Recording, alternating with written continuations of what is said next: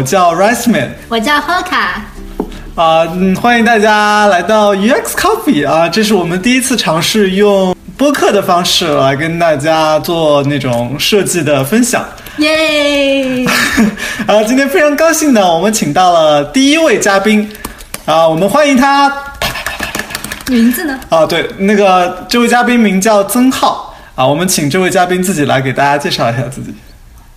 你就是他自我介绍，你啊自啊你要先你你啊，我我要先介绍一下他对吧？啊，好好好好，对。啊，曾浩呢现在是在啊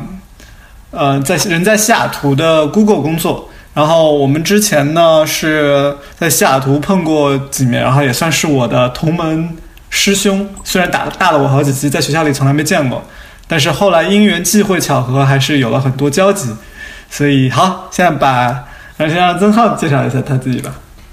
啊、好，大家好，我叫呃曾浩，我现在是在呃谷歌西雅图工作。嗯，我和季业其实有另外一层交集，就是是我推荐季业进 Google 的啊，对对对对对，这个很重要，这这是很重要的一点。对，对啊、很高兴在这里可以和大家交流一下啊、交流一下自己的想法和经验。嗯，呃，你是，我还记得你是浙大本科学那个英语的是吧？往事为什么要提起来呢？一 般一般，好像我感觉一般 podcast 都都是这么个路子，就是先从往事开始讲，大家稍微套近乎了一点以后再切入主题。我们要不也从往事开始？嗯，您，我是嗯零六年进浙大，我是浙大零零六届，然后我在浙大念的是英语和呃工商管理的，叫做创业管理的双学位。呃，说实话呢，这两个学位都还学到了不少东西，但好像又都没有学到什么东西，就是这种感觉。因为英语专业对我来说，可能更多的是让我有了一种思维方式的方法，因为我们的英语专业每天都是上各种 research 课，然后让我们做 presentation，让我们写 research proposal，让我们提 hypothesis，然后让我们做 problem solving 这种东西，然后整个人的思维方式就不太一样，比较偏向英美这边。然后创业创业管理这个方向让我学到了很多那种可能算是 PM side 或者 business side 那种 insight，知道了很多这种牵制的因素啊，然后有很多需要考虑的地方，对一个运行一个企业、运行一个 project 有了比较，也不能说深刻吧，有比较全面，没有以前那么肤浅的认识。嗯，然后我这两个东西都算学到东西，然后我一直都对设计很感兴趣，然后呃，在呃大学本科时候就做了很多设计相关的小东西，虽然现在回过头去看，觉得非常的 naive，那个时候做的东西都是些什么呀？但是大家都有过这么一段不堪回首的经历啊。但是但是就以此为契机，我想在研究生的时候，呃，学一门自己感兴趣的呃的专业，并且将这门兴趣转化为自己以后工作的动力，啊、所以我就选择了 HCI 专业，然后申请了不少的美国学校，嗯，然后最后进了密歇根大学。感觉这个过程说起来很容易，但我知道就是很多，因为 HCI 这个专业就是感觉一个大杂烩，很多不同背景的专业的同学都在申请，或者说都曾经是来自不同背景的。啊，但是这个过程其实是很难、很艰难的，我我自己感觉到。那你当时申请有做什么作品集什么这种东西？是不是有什么这种很多要求？又提起了往事。我申请是做，我我申请是作为一个作品集，那可能是我第一版的作品集。现在回过头去看，我还是很庆幸那个让我录取的人没有没有太好的审美吧。嗯所以当时是拿着第一版作品集去升学校的，是吧？是那个作品集真是不堪回首，但也算是第一个尝试，至少对整个流程有了一定的想法。啊、对，那个时候是有个作品集。那个时候就是在升学校的时候，嗯，你的作品，因为你说你是嗯创业管理和英语双双专业的这个背景，那你的这个作品都来自哪里呢？因为其实就我们这个 UX Coffee 感觉读者里面有很多就是转专业的，对转专业的，甚至就是刚刚正在申请的，今年正在申请 HCI 的，所以你讲你讲讲看你当时怎么准备这个作品，然后你现在再回过头去看，你觉得有哪些地方你做的不错，还有哪些地方就觉得可以给大家提个意见，说嗯可以注意的？其实我当初升这个专业的时候，我对 HCI 的了解也是非常懵懂的，我并没有说我对 HCI 有一个非常深刻的了解，我就觉得，因为我当时我做了，比方说我当时我自己在一湖在一直维呃维护一个自己的博客，那个博客是我自己设计，是我自己拿 WordPress 的什么 theme 自己改 CSS 改出来的，我就把这个作为一个个人 project。嗯，然后同时我在那个时候，我接了很多平面设计的文案，都是帮那个校，就是帮校团委啊、学生会啊做什么宣传小册子呀，做什么印刷的包装啊这种东西，我也作为一个切入点，然后也放到了我的作品集里面。然后还有的话，就是因为因为 H 因为 HCI 它的核心是面向用户的设计嘛，它是以用户体验或者说以用户为中心。那个时候我有同学在做。呃，桌游的代理，然后那个就是那个时候桌游还没有火，那个时候三国杀还是小圈子，那个并没有那么火的时候，然后还有很多国外的桌游，但是那个桌游的规则实在是太难懂了。对，那个时候国内并并没有风行，于是我帮他们做了一点那种规则的小册子，并且讲解规则，这也算是一个面向帮助用户解决问题的开端。于是我就把这些故事杂糅起来，就是说我并没有很强的。就是说，真正的工业设计的背景啊，或者真正的 visual design 的背景，但是我有这个思路，我有这个想法，我有热爱它的心。然后英语专业又给了我比较，也不能说现在说起来可能有点自夸吧。英语专业又给了我比较强的把文字糅合起来的能力。一个 personal statement，我自己认为是写的挺好的，因为我的所有的出国留学都是自己弄的嘛。然后那个 personal statement，我是觉得我改了很多很多字，用词用句那个转折都非常注意。嗯，我觉得可能是 personal statement 做起了很大作用，并不是我的 portfolio 起了很大的作用。嗯，那我我觉得这个经历还蛮蛮蛮好的，就是就你说到那个三国杀，不是三国杀，桌游，桌游的这种规则、这种设计，其实现在让我想的话也蛮难做的。这个里面就跟那个什么交通标识那种设计，对吧？这种你要把一个。很复杂的东西用很简单的、清晰的来表达出来，还是蛮难的。嗯，对，那个时候确实也比较新。那个我回回回过头看，觉得做的也不怎么样。但是，对，也但是从那个时候写 personal statement 开始，就练就了一口讲好故事的能力。啊，这个很重要。对，好。嗯，我们前面提到就是啊，曾浩跟我是一一起那个，我们三个都是去了啊 University of Michigan 去读 HCI 的，所以嗯，两年的时光过得很快，转眼我们就毕业了。啊，那个对老了，然后要开始找工作了。这找工作的时候就碰到了一样的一个一个问题，当然问题是一样的，但人已经不再是那个啊。曾浩已经不再是曾经那个曾浩了，他的作品集变成了一个大牛的作品集。当时我就是看着曾浩后来那改的那一版大牛作品集，就是曾浩用来找工作的作品集。我在那个我们申请的时候就看着这个作品集在学习，在临摹，在 在那个仔细的拜读这个当中里面的那个很多东西，就我觉得当时就真的觉得做的很好，然后感觉很佩服。特别是当时看你 resume，我说我靠，一个英语专业的人能做出这种作品集来，我还是有点多少算有点设计背景的，就是感觉很了不起。那我觉得就是你可以跟大家讲一讲你当时在找工作的时候，嗯，这个作品集是怎么准备的，跟你当时啊，跟你那个申请学校的时候有什么不一样？找工作的时候是不是会有很大的区别？找工作的时候也要看哪个阶段。当我从学校刚刚出来。呃，去，因为我先是毕业了之后，我就直接到了 Amazon，我在 Amazon 做了两年，然后才转到 Google 的。哦，对我这个忘了一开始在介绍了。嗯，那现在不晚。现在不晚。对，呃，我在 Amazon 做的是呃那个 e-commerce，就是那个 retail website，就是做 Amazon.com 的设计。嗯。然后，嗯。要看，你有两个阶段。我从学校毕业，然后去 Amazon 的设那个做作品集，我也不是 very proud of，我觉得还是有很大提高空间。然后从 Amazon 转到 Google，我在 Amazon 工作的时候改了一版，然后再转到 Google。我其实并没有说，我觉得你们有点夸大，没有我我没有觉得我作品集那么好，而且现在看到大家的新作品集，都觉得真是。前就是后长江后浪推前浪，前浪死在沙滩上 嗯，对，现在大家作品都做的特别的精美，特别的 informative，特别的特别的赏心悦目，很多很多很多呃那个下比比我们小很倔的呃朋友们都是这样子的。呃，我觉得总体来说，虽然两个作品集有不一样，但是它有一个共同的 theme，它有一个大问题，就是我觉得作品集不是一个纯粹的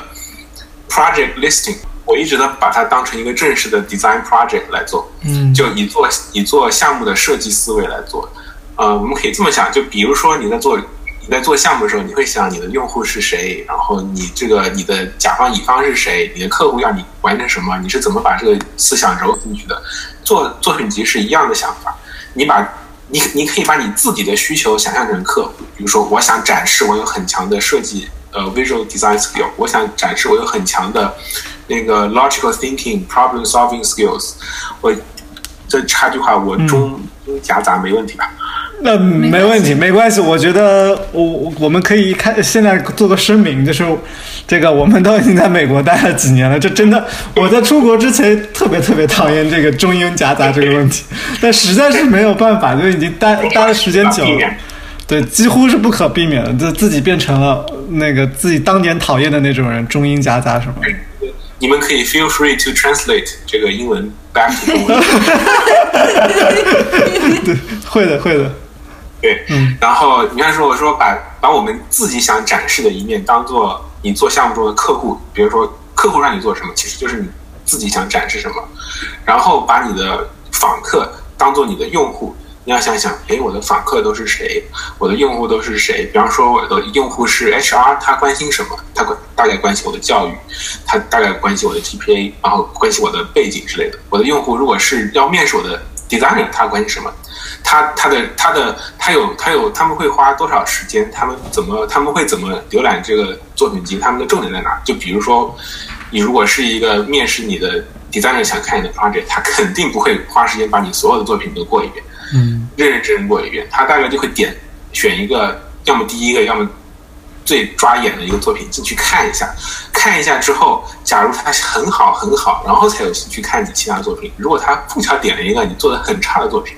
他估计就关了，然后把你刷掉了。所以说，你要根据不同的你的需求和他们的需求找到一个呃平衡点，嗯这，就是是不是说太大了点？但这就是我基本的想法。那我觉得这个很重要的。嗯，对啊，我觉得这个很重要，就是把你的潜在的读者当成是你的客户或者是用户，然后思考他们的需求是什么，然后、嗯对，嗯，那你刚刚说到你啊、employer 在看你的作品集的时候，不一定会每一个项目都看。那你对于作品集上的项目的数量有什么建议吗？我对数量的建议，我并没有，嗯，就是说看什么阶段吧。如果你的如果你的作品数量不是很多的话，你可以尽可能列多一点。嗯，但是必须是每一个项目都是一个项目，你不能说你给谁谁谁做了一张海报，你就是一张项目，啊，这个我常我觉得很常见。经验比较少的同学会这个不能成为项目。如果你想找工作的话，然后你看，比方说，我以前看过一个人给微软亚洲春晚做了一张海报，他说他是他有一个 visual design project，我看了之后我就笑了。嗯，对，就这样的话是非常减分的一个选项。你的 project 就一定要是 project。如果你在从学校转到第一，如果你在是做找第一份工作作品集，你可以把你在学校做的所有的 project，无论大小，只要它是一个 project 放上来就可以。但是如果你是在跳槽或者换工作阶段，你可以 play down，就是尽量减少你在学校 project 的这种份额，甚至可以把你的 project 移出去。就是有些不是不是很好看，不是很重要，可能会给你拖后腿的项目都给移出去。然后，其实项目的多少，呃，比起项目的多少来说，更重要的是你如何 arrange 你的项目。呃，这也是一个，也是一个用户，大概是用户体验设计的一个想法吧。就是嗯大多数情况下，面试者都会觉得第一个项目是是你想 showcase 的，他们一般都会点第一个项目。对，我就是这样。所以你一定要把你最好、最拿手、最能够说的圆润自如的项目放到第一个，嗯，对，然后依次递减。嗯，我我我很同意这个，嗯这宁宁少宁缺毋滥，然后把重要的放前面。但是说你有些小项目的话，你还是想你不想说我有有有些人做了之后我就把它扔掉也不行，你可以把它集合成一个想，比方说你平时喜欢画画点画，你平时喜欢做点海报，你也把它集合成一个 project 叫我的 visual design project，就把东西都列出来就行。这样的话，他们有机会看的话，还是可以看到哦，这个人有很有很强的 visual design skill，有非常有就是创造力很很强，但是又不会过多的用太多项目砸到砸到你眼晕这样子的感觉。嗯，那你前面我感觉你讲的这个比较哦，我们讨论的这个作品集比较多的是说，就作品集的整体的结构啊，包括是啊、多少个项目啊，怎么安排啊？那因为作品集还是由一个个作品构成的，我觉得你你很强的一个地方，就至少我感觉啊，我感觉你很比较好的一个地方，就是在每一个作品本身，它这个故事讲的都还蛮都蛮好的，就是可能就是这个一个很好的 storyteller 的这个例子吧。你你在这方面有什么就感觉，就怎么讲这个故事，每个作品怎么来呈现比较好？嗯嗯，这是个很好的问题，是个挺大的问题，让我想想。嗯呃，首先我觉得吧，你有几个思路。首先，我觉得作品集的话，就好像是，你我觉得你说对，作品集就像是一个呃 storytelling experience。那么讲故事最重要的一个方面是什么？就是首先你要引人入胜。如果你读了那个故事，读了两个，而你读了两段之后觉得，哎呀，好无聊，都不想读下去了，那么你这个故事开头可能就失败了。嗯对，作品集也是一样的。呃，你作品集不要一开始，我看了很多很多作品集，一开始就讲这是个作品是什么 problem statement process user interview 呃 prototype high fidelity 什么什么这个这个什么 design，就把你那个 process 像流水账一样列出来了。这样的作品集我看了之后特别没有兴趣，就是 我感觉我膝盖中箭了。我当呃我我不是当年，我现在好像还是这个样子的。不是不是，就是这样是它有的 merit。然后，但是，比如说你做作品集的话，你要吸引起，呃，就是你要真的要吸引起，呃，就是因为现在有很多作品集嘛，同质化也很严重。嗯如果你要吸引别人的话，你要有一个，我觉得最重要的是要引起观看者的同理心。嗯就是比如说你这个作品集解决了一个什么 statement，呃，解决了一个 problem。比方说你有一个作品，你帮助别人更好的能找到，你帮助别人能够更好的找到呃机票上的什么座位啊、飞机场啊、出口这种信息，随便乱讲的。你如果一开始就说 problem statement，啊、p e o p l e every day find difficult to 呃 find the information on ticket。虽然说你也传达出了你这个意思，但是你就没有讲故事的模式在里面。比较好的一种方式是一开始就是说，就比如说你嗯堆几个呃老的机票，说你能找到什么吗？然后说，然后说你想想吧，这种场景你一定遇到过了无数次。在你着急的想赶飞机的时候，你怎么找也找不到登机口在哪里，你也看不清楚到什么时候去那个那个呃什么什么时候登机口关闭，什么什么什么的。这样子的话，就叫做引人入胜，唤起人们的同理心，让他们有有兴趣读下去，然后你再把你的 problem 一二三列出来，然后比方说 problem 一、problem 二、problem 三这样子，然后你整个单个的那个作品的讲故事的方式，就是以 problem solving skills 的那个方式来想，问题一是什么，然后有什么有有几种方案，为什么 A 不行，为什么 B 不行，为什么 C 不行，然后我就觉得选择 D，然后 D 该怎怎么深化什么什么的，就是以一种你真的用一种内容把你的 process 讲出来，而不是用 process 来装内容。我觉得你讲得嗯很对，就是你说到这个讲故事的技巧，让我想起我以前接受过一个 presentation 的培训，然后我觉得你说的做作品其实这个结构有点技巧，有点像做 presentation，就是一开始你要扔一个问题，然后引起观众的注意啊、或者是听众的注意，然后嗯就是嗯穿插一点什么段子啊之类的，可以让你的这个呈现更加有意思。嗯。但是它的核心思想依然是呃 problem solving 嗯。solving 的这个思想，因为你整个 UX 就是发现问题、解决问题，就是发现问题、解决问题，然后不断试不断试错，最后提出一个完美的方案的一个过程。你的作品集的结构一定要让这几个来讲，你是怎么发现这个问题的？你是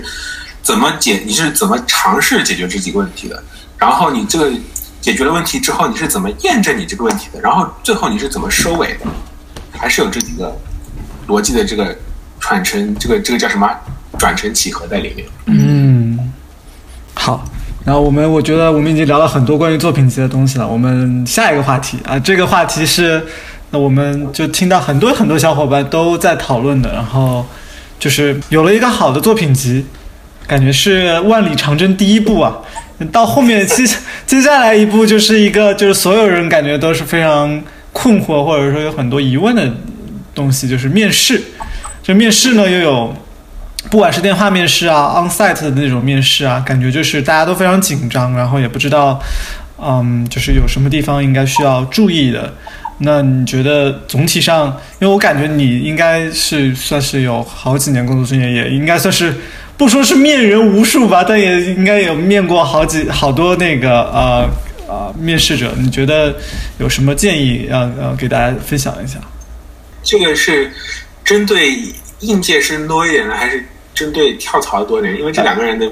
因为面试官对这两种人的期待是完全不一样。哦，这个我觉得你可以分别都讲讲讲讲一讲，因为我觉得现在，嗯，据我所知，我感觉我们潜在的听众里面，这个找第一份工作的还是很多的，然后跳槽的也不少。因为最近这个硅谷公动荡啊，公司嗯裁员啊，或者说这种动荡的这种消息还是挺多的，可能跳槽的同学也不在少数，可以都先都讲一讲。行，我确实觉得，那我就从应届生以及或者初次找工作，或者说并没有很多面试的那个经验来讲讲。我也我当然没有面人无数，我我我也就面过那么几个，但是我筛到过很多，我之前在 M 也面过。嗯嗯，我觉得啊。嗯，有什么需要注意的话？我觉得第一个的话是要，嗯，第一的话是要避免要纯粹的展示你的设计，就避避免走向展示我的设计有多么炫酷的这个极端。很多时候，有的时候，嗯，我我我们现在说的是关于 UX 啊，并没有说 Visual Design 是另另外一个领域。但是 UX 的话，有的时候我看到有些。同学的，或者是有些有些小伙伴的作品集，特别的炫酷，呃，就把自己的设计首先就呈现一个 high fidelity 的出来，然后说这个怎么好，这个怎么好，然后整个作品集也是各种动画呀、转成啊，然后动画，然后效果呀、字体呀，特别的炫酷，颜色用的特别的好，看上去是挺赏心悦目的，嗯，但是。我其实可以说，如果真正面试你的人是一个有多年经验的 UX 设计师的话，这个并不能给你加多少分，因为有的时候他知道这是模板，有的时候他知道这是你设计并不太成熟的一个表现。就是说，怎么来说？就是说，如果你把设计当做一层一层抽丝剥茧来看，最外的一层是视觉设计这个壳子。最里面一层是它的 functional design 啊，然后中间有什么 information architecture interaction design 啊，就你把最外面这层壳子做的很好看，但是人们依然会想你知道你里面有什么，所以呃，我觉得要避免一下，避免特别花哨的 showcase your design。然后第二点的话呢，就是流程。嗯，我面过一些 应届生或者说经验不是很丰富的设计师，他我就说，比方说我的问题是。讲一个你作品集中你很感兴趣的，啊，就是说讲一个你作品集中你最想你最想说的一个 project，然后你跟我说一说，然后他就他就开始了，哦，这个 project 是怎么怎么来的？首先第一步我们做了 user interview，然后我们又做了各种呃 user，我们做了呃什么呃呃 field 呃做做什么呃呃 user interview 做了呃。survey，然后做 user research，然后我们开始 low-fi，然后开始 high-fi，然后开始 go back to user research，然后又开始怎么怎么样。我听到后面其实都挺想睡觉的，因为 这就是一个序是吗？就是对一步一步就是说，它像一个流水账，嗯，它就是说，就就跟我们前面就就跟我前面讲的有点相似，就是说你把那个容器的结构给想出给讲出来了。但是你并并没有把你容器里装了什么给讲出来，或者你并没有把容器里装了什么给突出出来，你讲了太多结构上的东西，嗯一定要避免这样的一个趋势。嗯然后第三个的话，我觉得是和美国的文化有关。就很多时候 interview 的时候，你夸夸其谈，你夸夸其谈，最后面试官问了你一句：“哎，那你的 contribution 是什么？”嗯 就等于说你并没有你做这个你做这个，嗯、这个面试的时候，你一定要说，哎，这个是我的，我做了什么，我做，然后我有我提出了什么想法，我帮助做了什么，而且，但是绝对绝对绝对不要夸大，因为一夸大的话，因为诚实是第一，而且我见过我见过比较极端例子，就是有一个中国小朋友来面试，然后他把他自己的夸大了，然后正好有同事和他之前是一个组，他都已经到了那个，嗯。他都已已经到了终面的环节，那个同事看看了他的面试之后，直接发信给 V VP 说坚决不能 hire 他，他在虚假的信息，所以一定一定不要夸大自己做了什么。嗯。对，然后我刚才说的可能都是针对 project，嗯。呃，当然面试的时候还有很多情景的问题啊，因为我总是说 design 百分之五十大概是你趴在电脑前面做 design，百分之五十是你的 communication and presentation 这样的东西。嗯面试的时候会有很多这样的问题，呃，比如说会问你，假设你的 PM 跟你说呃不同意你的 design，你该怎么办？假设你假设你那个 engineer 说这个不能 implement 该怎么办？然后假设你一个 idea，然后然后然后会问你你怎么在这个组织里面 sell 你的 idea，这种东西都是非常需要工作实践的。对，那那我觉得这是一个很常，这些是很常见的，就我们叫做是 behavior question 吧。对，然后我感觉，就我自己也经历过，就是在学校的时候经历这些面试，我就觉得对于没有工作经验的同学的人来说，回答这些问题会有一些困难，因为他确实没有经历过很多问题。那你觉得对这些同学来说，就是刚特别是在学校的，或者说初入职场的人，他们怎么去回答这样的问题？就是以什么样的角度去回答这些问题会比较好？我在这个方面来说，其实我开始说了，那个嗯面试刚刚毕业的，以及呃有很多年工作经验，你的 expect 你的 expectation 是不一样的。嗯如果你刚刚毕业了，你确实没有什么经验，然后你投的这个工作也并没有说你要很要要要有很强很强很强的经验。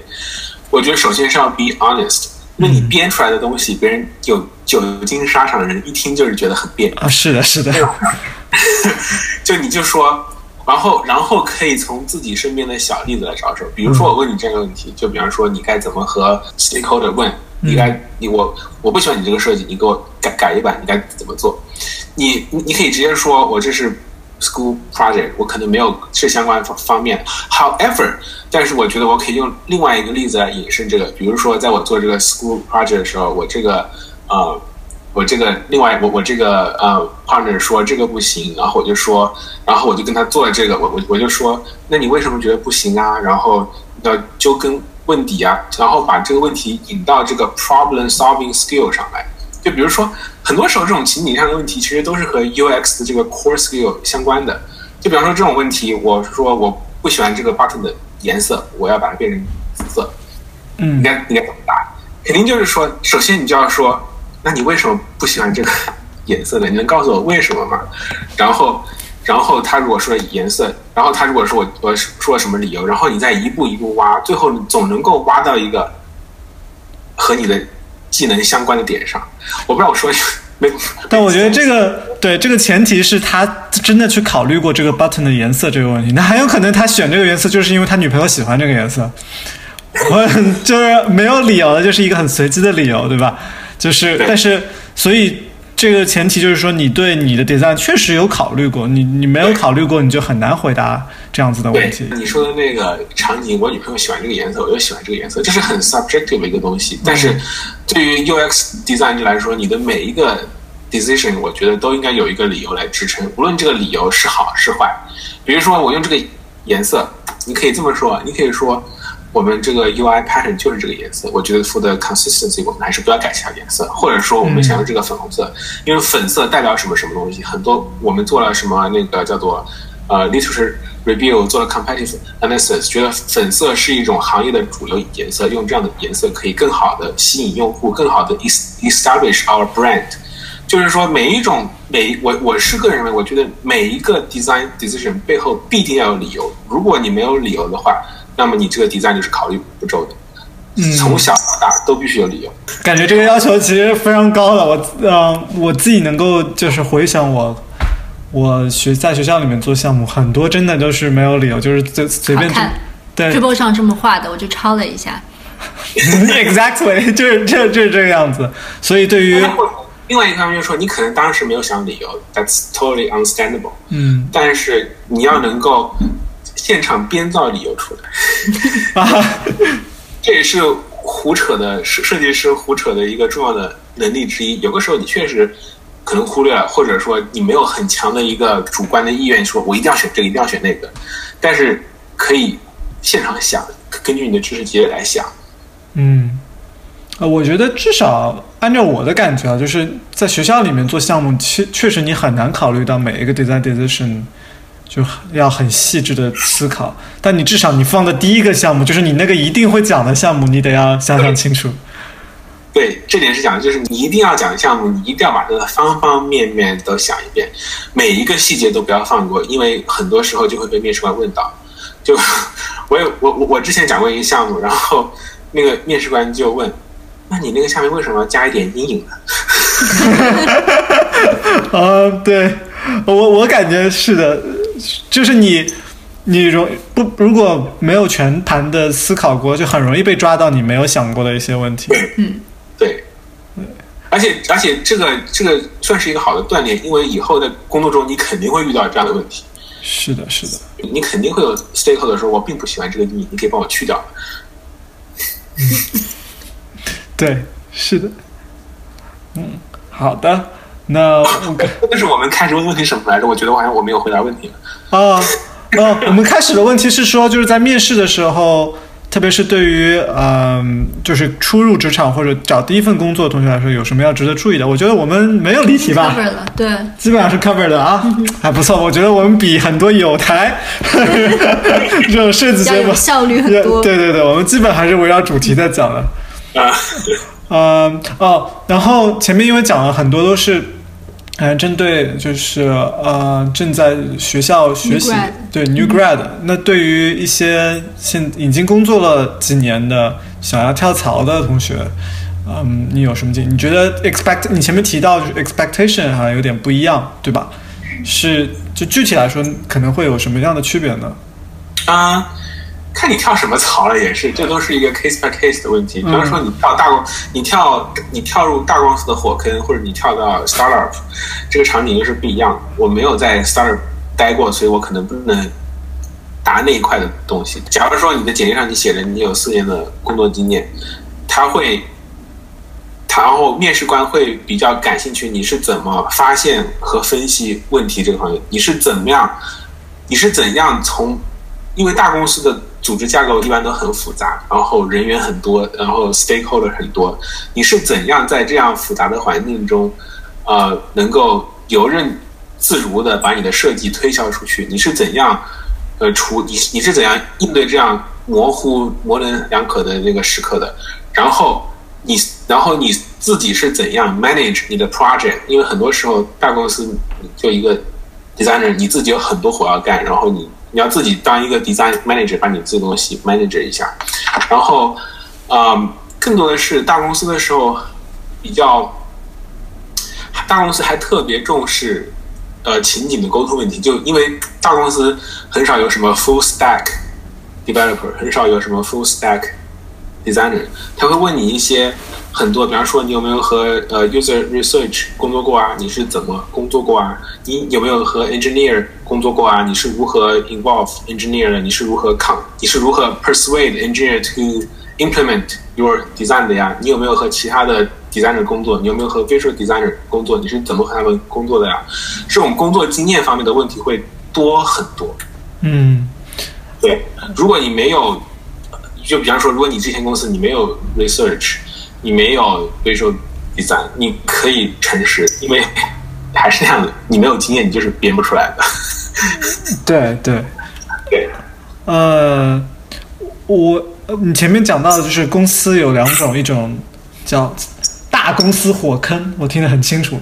他大公司后面加了火坑两个字，但 startup 后面就没有跟词。嗯，但实际上呢，就据我了解啊，就是我很我的很多设计师朋友或者小伙伴都是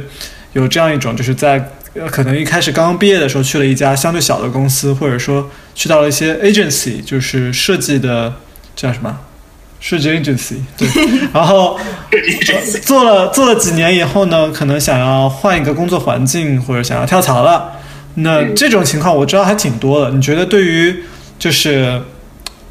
呃，他他们跳槽的目标通常都是，特别是对中国的设计师来说，在北美的就是都想去，嗯，flag 啊这种大公司火坑往里跳。那你觉得？对于特别是像在 agency 做，或者说之前在小的 startup 做的同学来说，他们嗯有什么需要注意的、值得注意的一些地方吗？说的是在面试的过程中是吗？对，就是或者在准备或者在申请的过程当中嘛。因为我感觉 agency 和大在大公司工作还是一个完全不一样的一个感觉。嗯，agency 来说，啊、首先我有点，嗯，sarcasm，我并没有说火坑就真的是火坑，没有没有没有那么负面，一定要一定要一定要声明啊。懂懂懂懂懂。然后，呃，我觉得 agency 来说，agency 它特别重视，就比如说小公司的话，很有可能你在一个小公司或者在一个小的组织，你是唯一的一个 designer，然后你会要做很多很多的事情，然后你的你的你就你可能会做很多事情，但是你很可能有并没有很多事情都做得很细致很专，然后你在你在一个小的 startup 或者小的 agency 的话，你自己经常是要怎么说？你自己是经常是要 defend yourself 的，因为你经常孤立无援。这是我根据几个 agency 朋友、几个 agency 同事从他们身上总结出来的特点。嗯嗯，然后在大公司的话，更加重更加重视的是分工合作，然后有一个良好的沟通和合作的氛围。有有可能的话，你之前的一些呃，你之前做的什么东西都被稀释了，可能你就到了大公司，你的 scope 会变得很小，然后可能不会太习惯把你的东西交给别人去做。呃，然后我觉得我又偏题了哈。然后 没有没有，我觉得我们还是围绕着主题的。至于准备方面来说，我我并没有觉得特别需有有什么特别需要准准备的，因为呃我因为我并没有在小公司或者说 startup 或者 agency 很工作的经验，嗯但是我觉得来说，可能准备的话，对于大公司来说，大公司其实是挺看重你的 process，然后你的那个 thinking process，你的 work process。可能在小公司就不是很注，就不是很注意。就比方说，我这个 agile，我就每天和那个 dev 混在一起，我他们做什么我就做什么，我我围我围绕着他们的 schedule 来转，嗯是吧？但是在大公司的话，虽然说 process 不是一切，一定要大忌只谈 process，但是 process 绝绝对是非常重要的。嗯呃，可能要多补一补这方面的功课，多把这种可能遗忘的基础知识啊、流程啊给想清楚。嗯有的时候其，而且更重要的是，有的时候其实你都在践行着这些 process，只不过在 day to day 的 work 中，你可能已经淡忘了。要不要可以进进入到下一个问题？嗯。我来介绍一下这个 context 这 context 是这样的啊曾浩同学呢现在是在啊 google 西雅图做啊应该是 google cloud 吧？对吧？google cloud 下面的一个一个组。然后这个对于 designer 来说我觉得还挺特别的就是嗯我不知道我感觉大部分 designer 要么就是做 consumerfacing 的要么就是做 enterprise facing 的。然后 google cloud 更我的感觉，就我的认识当中，更多的像是一个 develop developer facing 的一个 product。然后其实呃很多的，我觉我觉得绝大部分学校项目我看过的都是做 consumer facing 的一些一些项目。然后，而且有很多就是湾区啊，或者西雅图这种很多公司，其实也都是面向终端消费者的产品。那你感觉在你工作当中，这两者有什么嗯不一样吗？或者说他们面临的这个困难和挑战是不是不太一样？嗯，这个问题问的好。那我我我记得你当时不理解，嗯所以意思是 developer 就不是 consumer 吗？还是说 developer 就比较像那种 enterprise 那个意思啊？我我我也不懂，因为我只做过 consumer。可以大概 rephrase 这个 question to more like 你做 consumer facing 还是你做 enterprise facing 有什么不一样吗？嗯。因为 developer 很多时候确实是 enterprise，然后他们的 tech、他们的那个 knowledge base、knowledge background 都比一般的 consumer 要更加的复杂一点。嗯，而且所以不知道可不可以把这个啊问题，对对对对对，那我我就完全没有发言权了，因为我只做过 consumer facing 的 项目，嗯从小到从小到大，对，就从我生出来开始就没有接触过呃 enterprise 或者 developer facing，但我感觉就是其实有，特别是到了真的工作当中，其实有不少同学都在做 enterprise 或者面向 developer 的这种产品。你们这个 Hoka 同学也是以前做 enterprise，、对我以前在 SAP 就做的是面向 enterprise 的那种 dashboard，然后就是很多数据可视化之类的东西。那我现在在可汗学院就是 consumer facing，我觉得就挺不一样的。所以我们想听一下你在就是这两种领域做下来有什么感觉，有什么区别，或者是有什么经验？我觉得我可以答一下这个问题，因为我之前是在 Amazon 做 consumer facing 的东西，我们做的东西都直接在 Amazon 里看不上出来的。然后现在在嗯 Google 做 Cloud Platform，基本上很很多用户都是企业用户。嗯啊、我觉得他们一样又不一样。一样的从就是我说一样，是因为你的基本的 design principle still applies。就你要说你要 user centered 呀，然后你要 delightful 呀，然后要就是你能你能学到的所有的 HCI 的那个 knowledge，都是适用于这个 consumer facing and enterprise facing products。但是我觉得总体来说，可能是我个人的偏见啊，我觉得 enterprise facing 比 consumer facing 更加挑战。嗯然后它比较注重逻辑思维，这是我这是我的一个总体。可能不同的 enterprise 产品，哎，嗯，卡住了吗？没有我我我们看你可以啊，行，你们你们两个开始，就现在现在好了。啊，就是这个，可能不同的 enterprise 产品不太一样。但是就从我的两经来说，我觉得我们这个来说，特别是对我们这个 developer facing 来说，很多 enterprise 来说，他们的用户是多元的。啊、你像我们这个 cloud platform，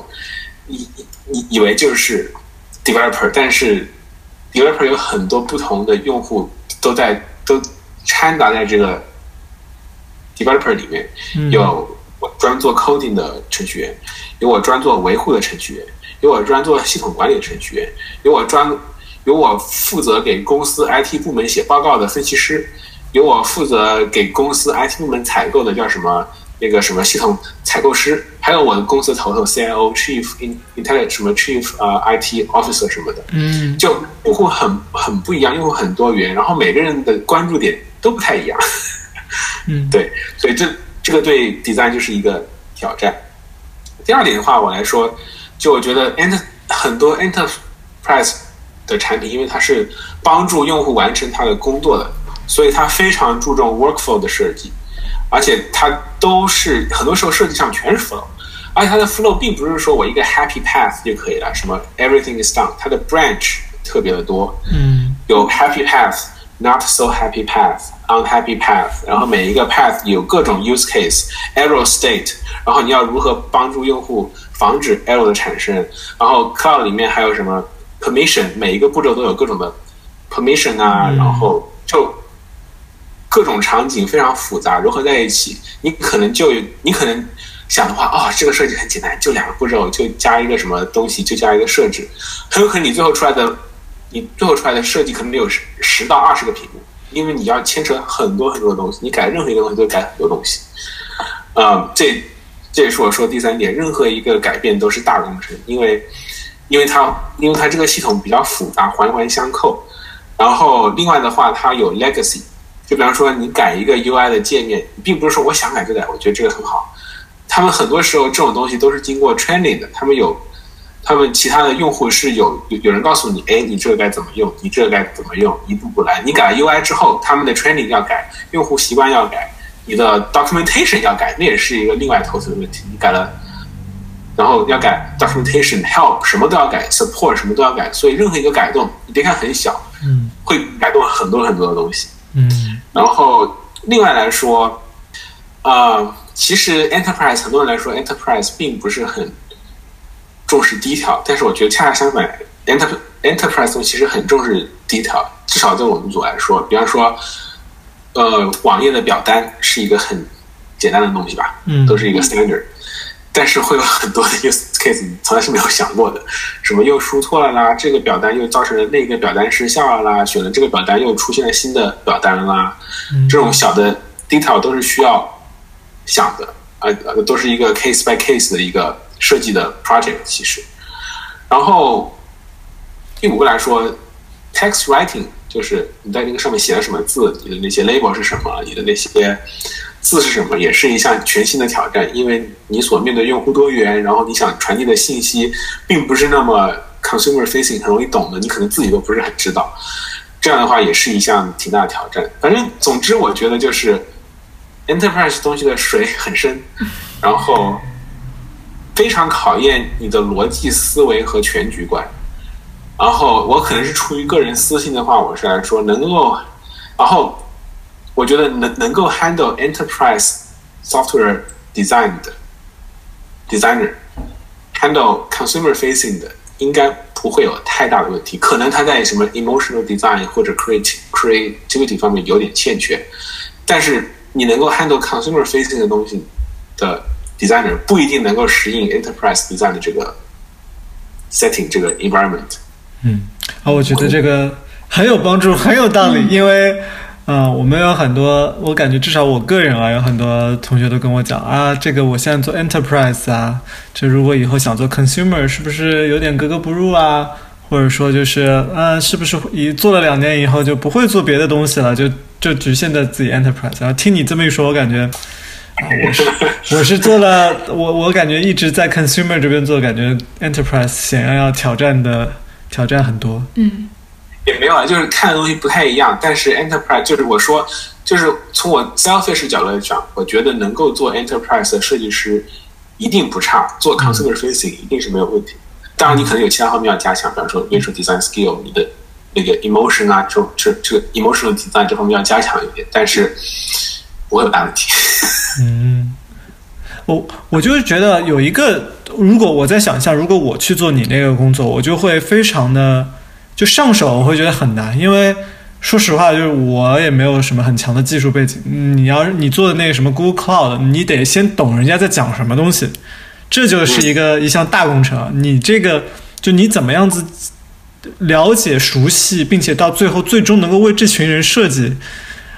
我觉得做 enterprise 有一个误区哈，嗯就随便乱嗯乱讲，有个误区就是说，你一定要成为他的真正的用户，你一定要成为他，你一定要对他的产品方方面面了解。我觉得并不是这样子。我觉得做 en en，我觉得做 enterprise 的要点在于说，你要对这整个产品，对整个对整个产品有一个全局的了解，对每一个 feature 的来来龙去脉，为什么这样，它的 design thinking 都有一个全局的了解，然后你才可以做设计。但是并不是说你要 know every detail，因为那样的话，首先你没有那个精力和时间来弄这个，其次它不必要，对你的 design 并没有帮助。嗯然后恰恰相反，可能对你的 design 还有伤害。为什么呢？因为你对这个产品很了解了，你做出来的东西你觉得很好，但是你想想你的用户，你的用户并不一定对这个产品特别了解，很有可能你对这个产品的过于了解会给你造成一个 bias，就觉得我的我的很 make sense，但是我的用户并没有我这么 make sense，所以我觉得你要对这个产品有一个全局的了解，一定要知道这是干什么，它的 feature 是什么，然后整个全局了解，就好像一个 CEO 职业，就好像一个 CEO 一样，要知道这个产品是干什么的，但是你可以 keep distance to the detail。你并你并不一定你你并不想知道按了这个按钮之后后面 run 什么 code 会有什么一个 process，你不知道，你没有必要知道，你可以去看一下，你没有必要知道，因为用户也没有必要知道，用户没有必要知道的东西，你就没有必要知道。哇，这个算是奇谈怪论吗？我也是第一次听说。原来你 你你也不需要知道这些东西，反而对你有好处。不过我听上去，这是一个 case by case 的。当然，你你你需要知道很多东西，但是有的时候你真的不需要知道太多东西，因为很很多时候 enterprise 这个水太深了，你会把你 drag 进你这个沼泽拔不出来。那我觉得至少你说的，就是你的用户并不肯定，或者不有很多用户吧，并不一定比你了解的更多，所以你要站在他们的那个角度，这个至少是很很有道理，很对。好，我感觉我们已经聊了很多很多干货了，我们要不要聊一点湿的东西？干货吗？我觉得好像一点干货都没有。哦，我靠！我觉得超干的，这简直是哪有这史么干的 podcast？史上最干 podcast，我跟你讲。啊、好，我们讲啊，我们聊一点啊比较轻松的话题。嗯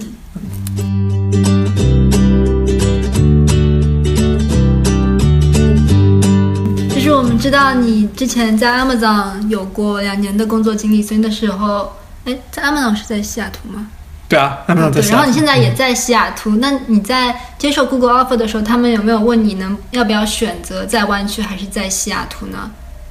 呃呃，short answer 是没有，他没有找我，因为我当初离开 Amazon 的时候是 Google 自己找我的，哎，西雅图有一个 open 你想来，我说哎好试一试，然后最后就试了，所以并没有说你想来湾区嘛，我也没有提这个要求。那 in general，你觉得你觉得西雅图怎么样？然后你来湾区也比较频繁，所以你对这两边都挺了解的。那你觉得在西雅图工作和生活跟在湾区工作和生活有什么区别，或者是你自己喜欢哪一个？然后为什么？呃，你这个问题问的很好，你把两个点都说出来了，一个工作，一个生活。嗯、呃，就是我首先说从生活来看吧，西雅图的生活比较节奏没有那么快，比较用一个词来讲就比较 laid back。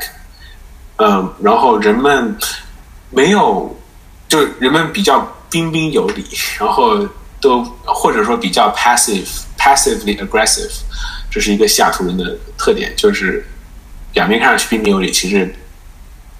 内心想 想什么你也不知道。当然，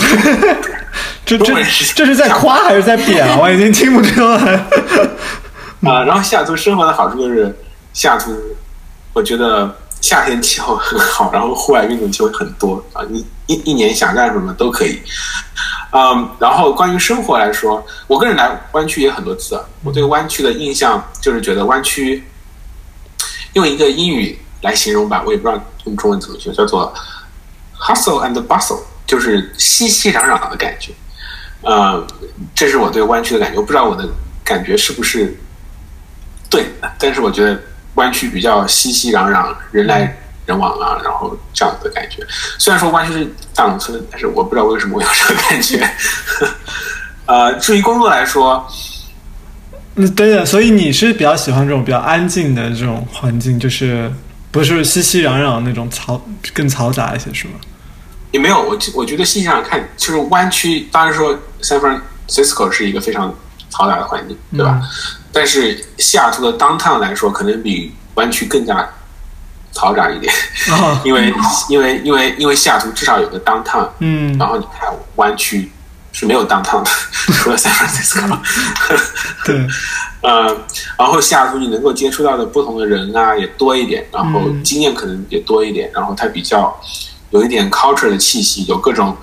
有各种什么 bar 呀，然后有各种那种啊、比方说那个啤酒厂啊，然后有不同的人啊，这样子的。就湾区的话比较单一一点，就是说大家都是在硅谷公司工作，大家要么就是程序员，要么就是 PM，要么就是设计师，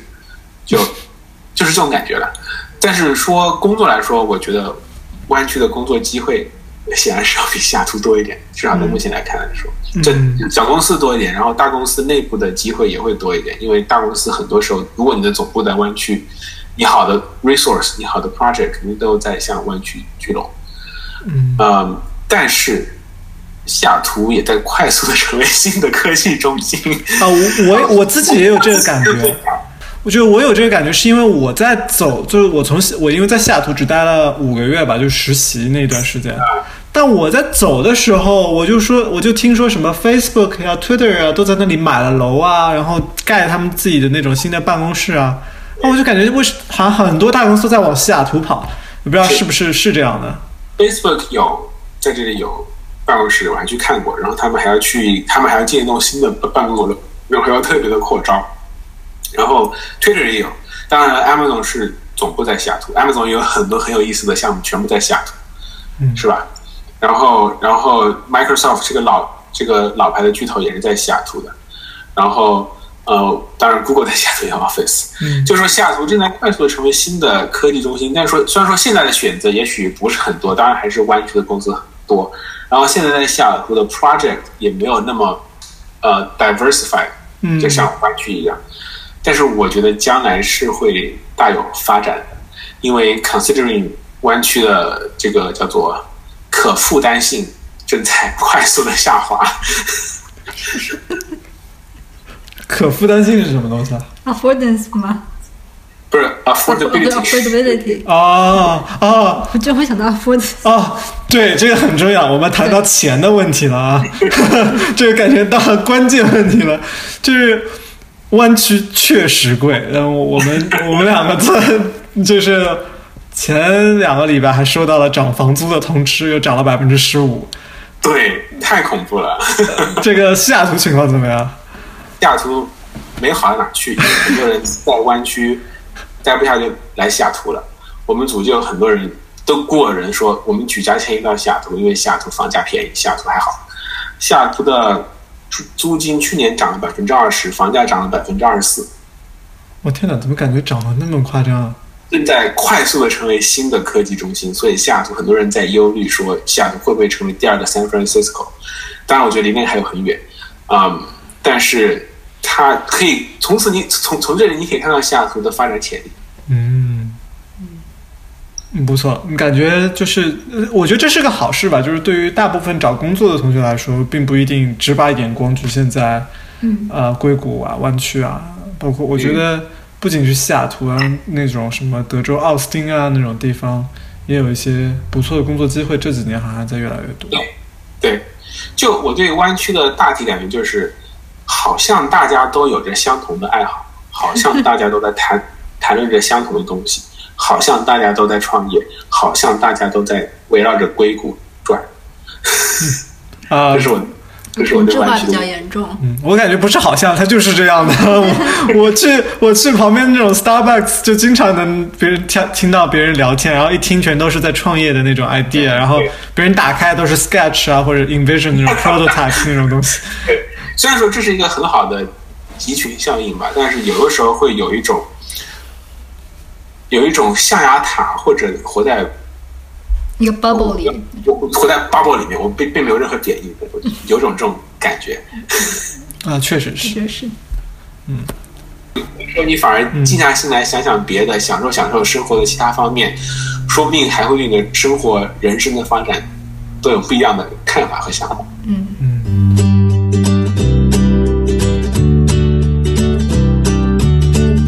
下一个问题，啊，下一个问题是这样的，就是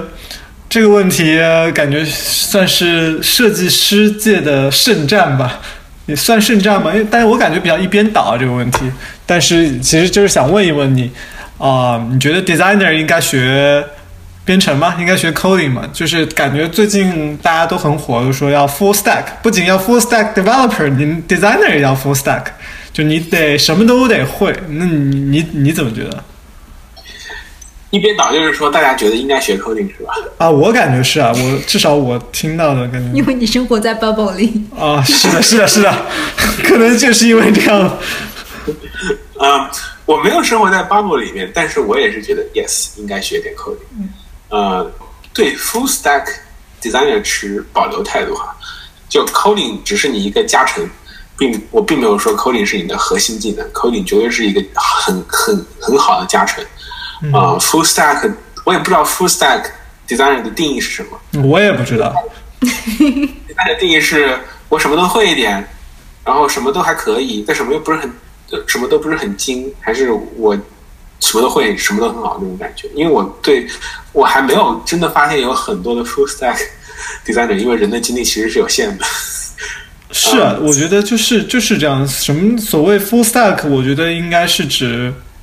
没有什么没有什么定义吧。但是人的精力就是有限，你不太可能一个人二十三岁刚刚学校毕业，你你你码农你也是 production code 的水平，然后你设计也是非常厉害的，这很难的。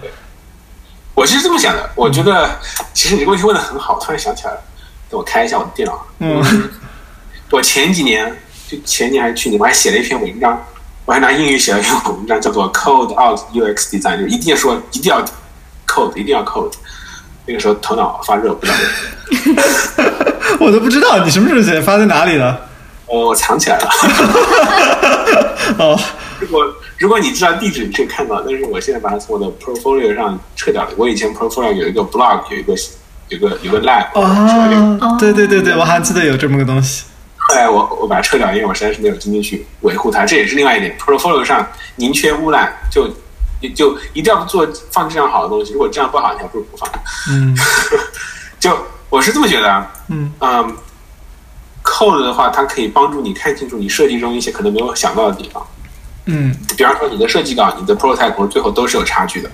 很多那种 minor detail 那种细微的细节，只有你真正做过 code、真正做过那个实现，你才能知道。比如说哪个地方一定要有 loading，什么情况下一定要有 loading，哪个空间的 state 又会影响另外一个空间，然后这两个东西又该怎么互相交互，它们两个的组合又可以产生出什么新的状况？你该怎么做这些东西？你该这种东西你一定要扣得之后，你才能知道有些东西啊，可能我还没有想到，因为程序实现中是需要的，但是你设计的时候可能因为项目太复杂，可能因为 scope 太大或者经验不足，你可能会想不到这些东西。嗯，这是一个一个一个好处。另外一个是它可以帮助 stakeholder 理解你的设计。如果你真的 code 的话，啊、因为不是人人都是，因为不是谁都是设计师，看你的设计稿，并不知道你的你在想说什么。但是如果有一个 functional 的东西给他来试，给他去用，这样的话，你的 communication 这个 efficiency 会 improve 一百倍、一千倍。但是你要好好的 plan 这个 stage，你不能说我一开始就要就给别人用，你一定要好好的做好 s- s- storytelling，最后才一步步把这个东西呈现给他们，并不是说我就给给你了，发个 link 给你这样子。然后最重要的是，我觉得 code code 可以帮助你快速迭代。这个看上去、听上去挺 counterintuitive，不就说为什么 code 可以帮助我快速迭代我的设计？但是很有可能就这个这个其实是跟你的设计有关系的，因为之前我在 Amazon 做设计的时候，我的很多设计是依赖于内容的。嗯比嗯如说我做那个 Amazon 的商品，我需要知道商品的所有信息啊，我需要知道这个商品的 title 啊，这个商品的什么东西啊，各种不同的呃商品类目啊，各种不同的商品把它组合在一起啊，怎么分类啊，怎么怎么东西，你的设计是非常是高度依赖于你的内容的。这个时候，你可以用 Lorem Ipsum 这种 fake text、fake image 把你的设计弄得 perfect，对吧？但是你一旦上来真的内容之后，你就发现，哎呀，完了，这个不行，完了，那个好丑，完了，这个又没有这个东西。所以说，你如果真正 code 的话，你可以，它可以帮助你快速的改动你的东西，而且有的时候你改东西，比方说我有，就比比方说我有二十个相同的产品，我想用一种新的方式来呈现我的产品，我想改一个，我在我的设计稿上我要改二十个地方，而且我要我要不停的试这个试那个。你在 code 的时候，你改一个 CSS 就可以了。你改一个地方，你可以让你的所有的地方都能够快速的调整你的想法，快速的看，哎，这个东西是不是好，这个东西是不是不好。这样，我觉得它是一个在某些情况下是能够非常迅速的帮助你快速迭代的。另外一点，最重要点是，绝对加成你和 developer 的关系，省去很多很多不必要的麻烦。嗯、你想，有的时候，比方说，有的时候我们都不是很看得清楚，比方说八 pixel 和十 pixel 有什么区别？It's hard to tell，对吧？然后你那个 C CSS 中这个设计中的字体中的那个 line height 行高，然后高度 font size，然后 font 然后那个 font size 的单位那个 em，然后什么 rem rem pt px，整个头都晕了。如果你自己不知道这些东西，你做出来的设计稿可能就根本没有考虑这些东西，然后 developer 就一头雾水，他可能就会把你这种这个东西因那个弄错，然后最后他问你问题，然后你跟他讲的时候，你自己也搞不清楚该怎么弄。但是这些都是基本的元素，但然后你知道 code 的话，你可以非常有效的可以 try your best，就是让 developer 一次就 catch 你的这个 idea，你可以省掉很多很多时间。然后不行的话，还有一个加成就是说，如果 developer 说不行，我不能干这个，你甚至可以帮他想解决方案。他因为他知道你没有理由，就他就知道你知道这些东西，他的那些一些理由可能要更加深入的去想一下。他并不是说我是 developer，我什么都知道，然后我说不行就是不行。你知道他的领域，然后他就更加可能的会尽全力。让这个话语有点黑暗，他更加可能的会尽全力实现你的设计，而不是去偷懒。嗯，就是说，一二三四，我列了这么几个东西，我觉得都是挺有好处的。我觉得有道理。我觉得有道理。好像说的不在不在点的上。不，没有没有，嗯，我觉得你前面提到一个，正好可以过渡到我们下一个问题啊，就是我觉得有一个很重要的好处，就是如果你可以 code，你可能可以实现你的设计，当然并不是以 production 的方式，你可能是很高保真的把它做出来，嗯。其实你前面讲到，就是说有一个好处是说，你可以用到真实数据，而不是用 logarithm，就是你想要它这个文字多长就多长。你用真实数据的时候，你就可能会发现很多啊、就是问题，对，然后但是呢，现在就是有一个趋势啊，或者说最近就有很多这种软件，呃，设计工具帮助设计师使用这种真实的数据来做设计。然后包括呃，在 prototype 啊，或者说是在设计工具里面有一些插件可以帮助你，就是啊、导入一些真实数据来来做这些东西。那嗯，就是想嗯，接下来下一个问题，其实就是说想知道你平时会用什么样的工具来做你的设计或者 prototype，就是有什么啊嗯推荐，然后包括最近。特别是我感觉是去年一年出了很多很多这种原型制作制作软件啊、工具啊，什么在线的、offline 的，然后包括 Google 也收了一些，嗯，对，我是说，其实这个 code 可以更加广义，code 并不一定说我要 code production code，并不是说我要 code 什么东西都要 code，也是也是我所说的一个 keep distance but know every feature of it，就是说你并不是说你并不是说我我能 code 我就是能够 pro 我就能够贡献到 production code，嗯我觉得那不是 designer 所追所追求的一个境界，因为 designer 和 front end engineer 是有明显的区区别的。你可能知道了 code 的皮毛，但是你要修你要修修修炼成他们那种全局观，他们那种 architecture 那种方式，你可能还有很很多年的路要走。所以我并不觉得我们应该在这个路上走得太远，但是说你一定要知道该怎么交流，你要知道该怎么做你的设计，你要知道在出现问题的时候怎么去解决这个问题，这样知道 code 就可以了。嗯然后做什么工具，然后很多 prototype 工具也是需要 code 的，对吧？它只是另外一种 code 的方式而已。我平时用什么工具做做设计做呃做 prototype 很俗，我也用 Sketch，这我觉得不能算俗吧。因为 Sketch 实在是挺好用的。如果 Sketch 的那个 visual Design 功能可能很弱很弱，但是对于我们这种做 mobile、做 web 或者做一些嗯不是那么 visual 的东西来说，它的所有的功能都够用。我是觉得它很好用，而且它的一个好处是它有很多很多的插件可以帮助你提高你的工作效率，并且它还和原型工具结合的很好。你像我一我最近也不是最近，我一直在用 Framer 大 JS 来设计那个原型，它就只可以直接把东西从 Sketch 中间导入出来，就是你根本就不需要什么切片啊什么的，都是老掉牙的 Photoshop 了，就你就直接把那个层导到那个 Framer 里面去，然后直接拿 code，然后去操控那些层，改变层的参数，然后移动层，然后这样来做一个 prototype，这样是非常有效的一个一个东西，而且而且你说的那个，如果你想需如果你需要的话，你也可以用 Framer 来载入一个真的数据，因为它本身就是基于 Coffee Coffee Script，它本身就是可以操控数据的，啊、当然这这是泛泛而谈，prototype 很多我觉得啊，是不是？可能当时我的理解，我我觉得很多人一说到 prototype，觉得哦，prototype 要好 fancy，要好要 animation，要 motion，但其实 prototype 也是分类的。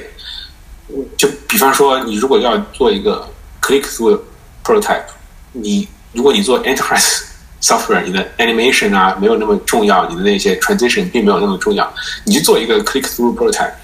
我为什么要用 Framework.js 呢？我就只要把一些图片一个个弄好，然后可能用什么 Invision 就可以做了。然后 Google 内部有一个工具可以做这样的东西。我如果做那如果如果我做这种类型的 project 的话，我就会做，我就会用那样的 prototype。然后有的时候你有什么新的 idea，就是比方说一个新的 idea for motion design 或者 for 啊 interaction design，然后 Framework 很好用。但是它也是需要一定的 learning curve 的，它让你知道 Coffee Script，它让你知道 Sketch 的图层，它让你知道那些 Frame.js 一些独特的 property，一些独特的方法。其实有的时候 Keynote 就很好用啊，是的，是的，听上去很好像很挫，但是很多时候 Keynote 如果用的好的话，可以非常非常快速的。十分钟之内就把你整个 interaction 的 idea 大体的想出来，你就可以以此作为演示，和 engineer 去聊，和 stakeholder 去聊，和大家去分享你的 idea，然后得到 feedback。这个成本很低，因为很多时候都是有一个 cost 那个那个 analysis 在里面，你没有大把大把时间来浪费。Keynote 其实是一个很好的工具。然后我用我用 Keynote 会做一些简单的 interaction，比如说。而 Keynote 有一个，我有个 interaction 项目，就是我一个 card 我要 rearrange 一下，我左拖拖到这边，这个 card 到左边，这个 card 插插进来。你用这个拿 Framer.js 做，你要做死了，因为移来移去。然后你用 static prototype 你就做不好，但是你就可以在 Keynote 里面模拟这个东西，很快就做出来了，十分钟，非常有效。然后第三个就是，如果需要比较全局的那种 interaction，做一个产品一样的东西，嗯，就 Framer.js 这样的话是一个比较。成型的东西。我们以前，我就我跟浩卡他们，我们两个人在网上找到过一个用 Keynote 还原 Material Design 那个动画，那个一分钟的动画，看的我是一愣一愣的，就是高仿真。那个你要知道，Material Design 那个 Animation 那个一分钟的宣传视频是超级超级复杂的。一个人用 Keynote 高保真还原吧，我觉得几乎看不出来。他可能 ma 他可能那个 material design 那个那个 animation curve 还是没有还原，因为 Keynote 那个 magic move 或者那个 fade in fade out，它依然是一般的那种那种线性的，然后 material design 是重力式的，那个比较低调，但是确实 Keynote 很。这他他他后来介绍了，就是他是用 Keynote 做了就是初始的动画，然后最后用了一个视频软件来调那个 curve。就是通过调那个时间线，把它调成了那个样子，加上了声音啊什么。对，反正 Keynote 很强大，一切的强大都尽在那个叫 Magic Move 的那个那个 animation。嗯，它就是那个换页的时候，可以如果你有同一个元素，它可以知道这是同一个元素，然后就 magically move 到下一页的那个位置。嗯，我是没有用过，但我我我看别人好像用过，感觉非常神奇。一个做 PPT 的软件 居然可以做 prototype。对，当然你不能依赖它，它它它的它的场景非常有有限，就是一些初始的 idea，一些那那种 micro interaction 的 idea 这种东西。但我觉得很快，这是一个很快很快 quick and dirty 的 solution。嗯，对。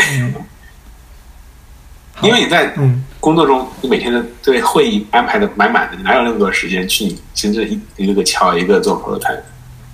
对，我觉得这个这个其实挺重要，就是掌握一些不同的 prototype 的工具，可能对于就是应用于不同的场景。可能一个老板，你有一个很很 rough 的 idea，想要马上做一个一个样子出来，可能 Keynote 这种非常简单的就会可以效果比较好的做出来。对，it requires zero coding。是的，是的，是。那。你们、你们、你们有试什么？现在变成我问你们时间了，因为我并不是说，我一直觉得这种工具是辅助性的。嗯，unless 我这个东西我真的用不下去了，或者说有个很好的东西我特别想试，我并没有说每天试一个新工具，每个星期试一个新工具是一个非常好的。嗯，所以我并没有说我对这些，因为工具每天都有，特别是现在各种各样的工具眼花缭乱，层出不穷。嗯，所以新工具你们推荐吗？好问题。我觉得啊就是在工作中要尝试新工具，其实成本是要付出很大。特别是你比如说，你你明天就要交一个 deadline 的一个东西，你敢不敢说你今天用一个新出的工具去做这个东西？你你有你有可能会 miss 掉这个 deadline。所以就是可能就是在做 side project 或者自己在平时玩的时候，可能学习一下。那确实出了很多很多新的东西。嗯，我自己平时做的就是也是用 Framer 啊啊、Sketch，就是在工作当中，就是因为我熟悉了，我就只用我熟悉的东西。我也主要是 Keynote，然后 Keynote 因为就是有的时候你有不同的需求嘛，你除了做交互，你可能有时候也想做一些 click through 的那种 flow，然后你用 Keynote 就可以一个文档就可以解决所有的东西，你就可以扔给对他，就蛮好用的。对，然后 Keynote 还可以 presentation，、这个哎这个很强。对对，嗯，对，这也是我想说的那个，我的我的 design 中经常会穿插 presentation，就我不会说这是我的 design，你看一下，嗯我经常中间会穿插很多 presentation，这是 stage one，这是这是 stage two，这是另外一个 story，这是什么 happen 的，然后他就看到这个东西。我从来都没有一个设计师，我是一个纯的 flow，什么东西都没有，我经常有各种各样的 presentation slides 在它旁边的。嗯啊，我想说一下，对我很赞同你说那个在工作中，呃，设计呃尝试新工具的这个想法，因为我总结来说，就是在工作中尝试新东新工具的这个 risk risk factor 太大了，嗯因为很多时候这种新东西看上去很炫酷。你实际上用下来发现，哎，这个功能实现不了，哎，这个东西实现不了，但是这个东西对我的这个 project 又是比较 crucial 的一个比较重要的东西，那么很有可能你这个东西就 fail，要从头来开始，所以它的 risk 比较高一点，所以最好是在 side project 先试验一下，或者不那么重要的东西先试验一下，然后再 慢慢的去 ramp up 这个东西。嗯，我也觉得。啊，其实最近有一个工具很火啊，就是我们我们之前那个做设计师周报也推荐过什么 Adobe Comet 啊，现在叫什么 XD 什么的，是吗？嗯，叫做 experience design，它是同一个吗？啊，是的，就是他们以可能之前的内部 code name 叫呃 Comet，Comet，、OK 后来发布以后叫 Experience Design 什么的。嗯，我也没有，就我用了一系一小下，然后我感觉最让我震惊的就是它没有涂层，我就直接放弃了。它没有涂层这个功能，直接就是颠覆了我的三观。我我可能太传统了，我就不知道这个东西怎么进行下去了，所以我就所以就不能分组嘛，用 group。你可以 group，但你不知道这个图层究竟是长什么样子，就是是一个是一个是一个秘密神秘的存在。那你怎么把那个图层除了，我我我想让这个东西在这个上面啊，在那个下面，那怎么办？Arrange 对，可以 arrange，但你不知道谁在谁究竟在谁的上面。就是没有那个面板是吗？对，没有那个面板，哈，它应该有这个概念，但没有这个面板。好吧，不失为一种好的尝试。那你想，我不知道大家其他人或者嗯你想想我的图层，我在做设计的时候，我经常是很乱的，最后可能产出之前也是很乱的，只要它 只要它是能看就行。确呃，确实是。它没有图层的话，导出怎么弄呢？你怎么样改你这个 asset 的名字之类的呢？呃，它就你在保存的时候可以选择文件名吧。就图层就再也没有图层命名这个这个玄妙的东西了。对，但是我想想，你这么想，它有道理。你从这个设计角度来说，因为很多时候这个功能都是被用户弃用的，或者都是被用户置之不理的。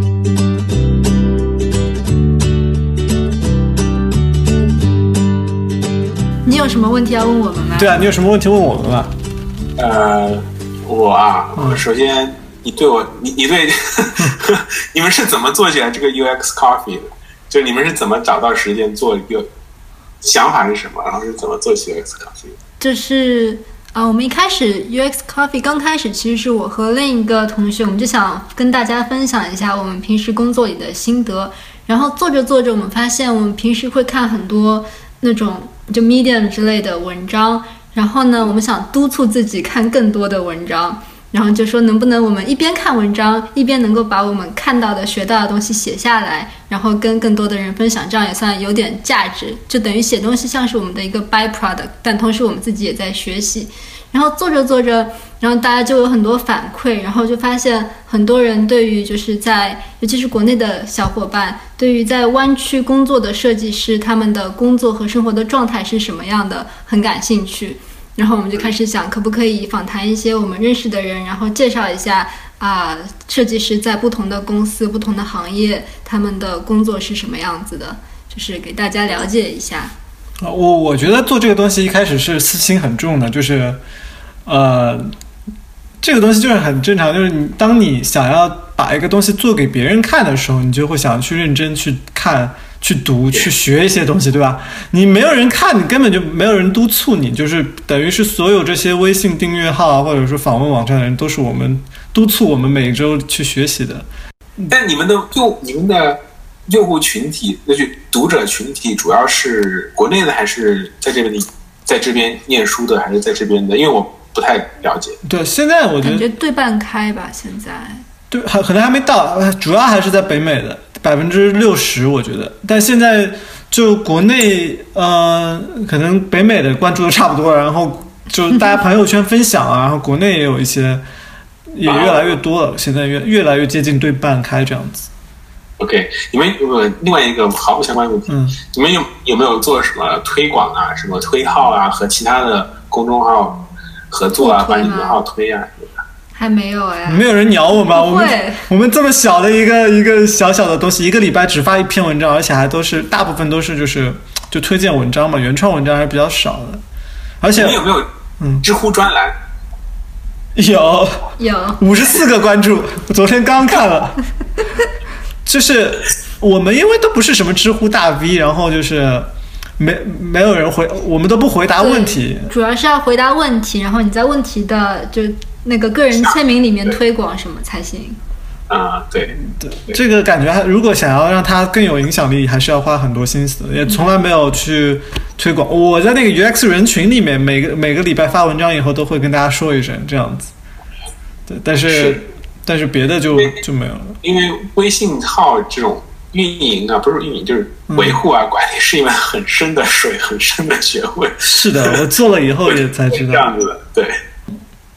我觉得今天做这个 interview，我好像也像是被面试过了一样。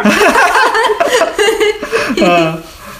我一边问你问题，我一边自己也在想这些问题，就我感觉很多问题都很值得去去思考，也很说实话，就这些问题都是那个平时收集上来的，就是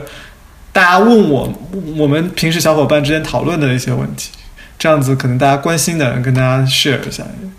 对我这从面上之后觉得，嗯，自己的思考好像跟上了一层。哦，我觉得你你讲的都很对，都很有道理，对就是很呃不不像我我我回答我感觉我都比较就片面，就是讲一个方面的东西，但是你回答会比较全面，可能因为你工作经验比较长。我有一个不好的习惯，就是喜欢自成体系总结一些东西，但是在我的就是在我的体系中是自洽的，但 是我就不知道在别的体系中是不是 make sense。这这已经，我觉得如果能够自成体系，已经很了不起，很不容易了。我都是我完全不行，碎片的，碎片，对，想到什么说什么，然后没有什么绝绝对不可能有一二三四。嗯，第二，我觉得你们这个问题都问的挺好的，还真的 make me think。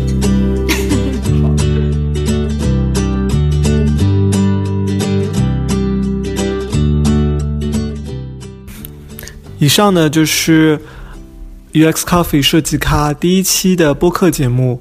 啊、不知道大家觉得怎么样呢？希望大家能够把意见建议在啊、微信公众号里面和我们留言，或者说直接和我们评论，或者如果你有什么问题想问我们的话，也可以通过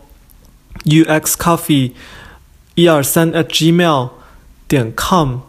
啊、发送邮件的方式。来啊、和我们交流。嗯，谢谢大家，这期就到这里啦，拜拜。